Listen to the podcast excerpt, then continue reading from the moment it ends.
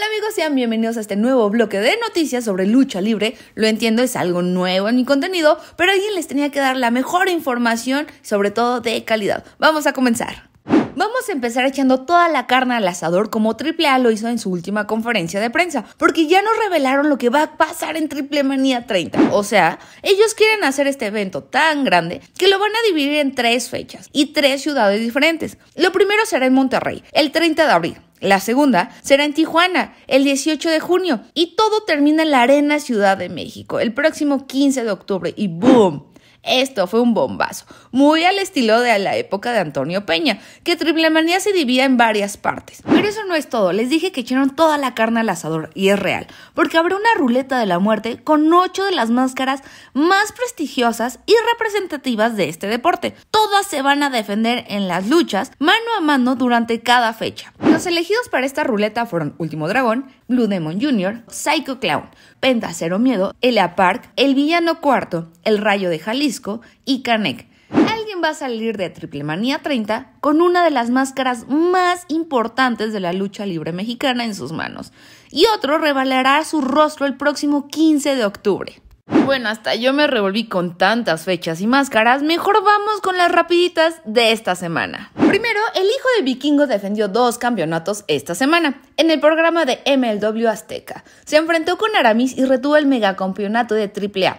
Esta fue su segunda defensa titular, pero no todo quedó aquí, porque el pasado viernes, en The Crash, también defendió el campeonato de esta promoción contra Flip Gordon y se mantuvo como doble campeón. En All Elite Wrestling, Sammy Guevara se convirtió en campeón indiscutible de TNT. Esta gran victoria llegó cuando derrotó a Cody Rhodes en una lucha de escaleras que estuvo fregoncísima. No tengo dudas de que esta es una de las mejores luchas que se ha entregado Sammy Guevara y el triunfo más grande de su joven carrera. Y no digan que soy una exagerada, porque sí estuvo muy cool. Dos días después, en el programa Rampage Jurassic Express, retuvieron los campeonatos de pareja contra Private Party. Pero lo importante de esto es que después subieron al ring Gun Club para atacar a los campeones y a Christian. Así que no los dejaron celebrar, pero no creo que les quiten los campeonatos. Ya mejor que regrese Phoenix con Penta para su revancha. Volviendo un poco a México, el Consejo Mundial de Lucha Libre se celebró el torneo de Reyes del Aire VIP 2022. En esta ocasión,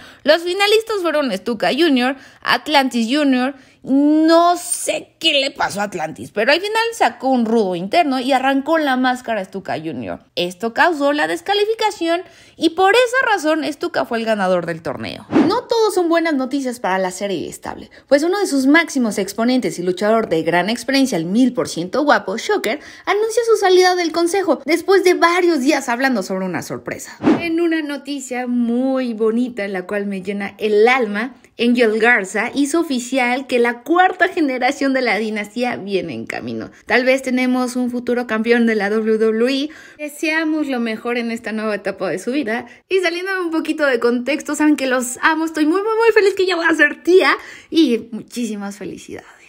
Y la última rapidita es de Impact Wrestling. A esta empresa lo invadió Ring of Honor hace como dos semanas y ahora lo invade Bullet Club de la New Japan. Ya cada quien entra como si fuera su dueño. El Bullet Club llegó atacando a Mike Bailey y a Jake Something. Pero la próxima semana los vamos a tener frente a frente. Bullet Club contra Jake Something, Mike Bailey, Ace Austin y Madman Fulton. Vamos a ver si aguanta la gente de Impact o capaz si llega alguien más a invadir mientras está esta lucha. La última vez que PWG nos presentó un torneo de Battle of Los Angeles fue en el 2019, pero en el 2022 está de regreso. En la primera ronda tuvimos acciones entre mexicanos, Aramis y Rey Horus. Se enfrentaron y entregaron una lucha muy buena. Ya saben, vuelos espectaculares, movimientos que no son de este mundo. Una lucha de este estilo que al público le gustó tanto que lo premiaron con dinero. Aramis ganó el mano a mano y pasó a la siguiente ronda, en una lucha con el ex talento de NXT, Body Matthews, el cual derrotó a Jonah y el público estuvo todo momento con Body, ya que hacía su debut en PWG. The Black Beast Taurus fue otro que salió con las manos en alto ante JD Drake en un combate de verdaderos pesos completos.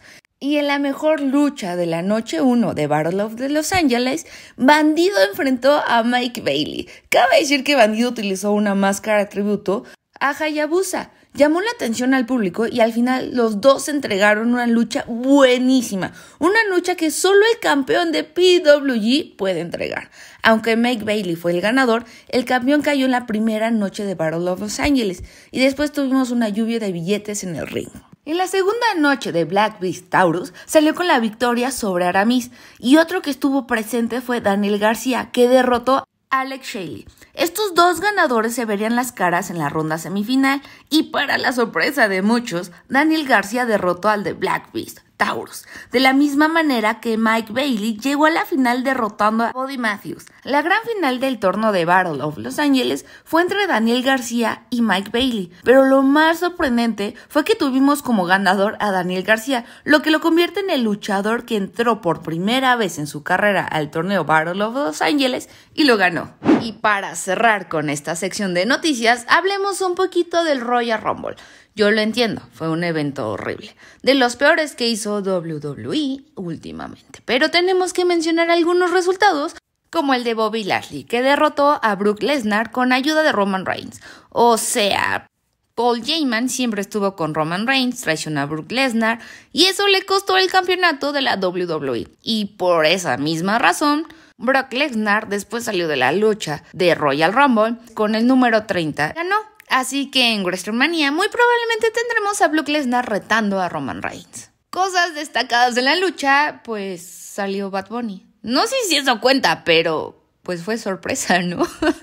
En la lucha del Royal Rumble femenil hubo varias sorpresas muy importantes. Primero llegó Melina en el número 2, que muchos la recordarán porque fue una de las luchadoras más destacadas en el área de las divas, pero Sasha Banks la eliminó como si fuera nada. Entraron más luchadoras como sorpresas, muchas veteranas, mucha nostalgia. Fue una lucha mejor que la de los hombres por muy poco, pero sí lo fue.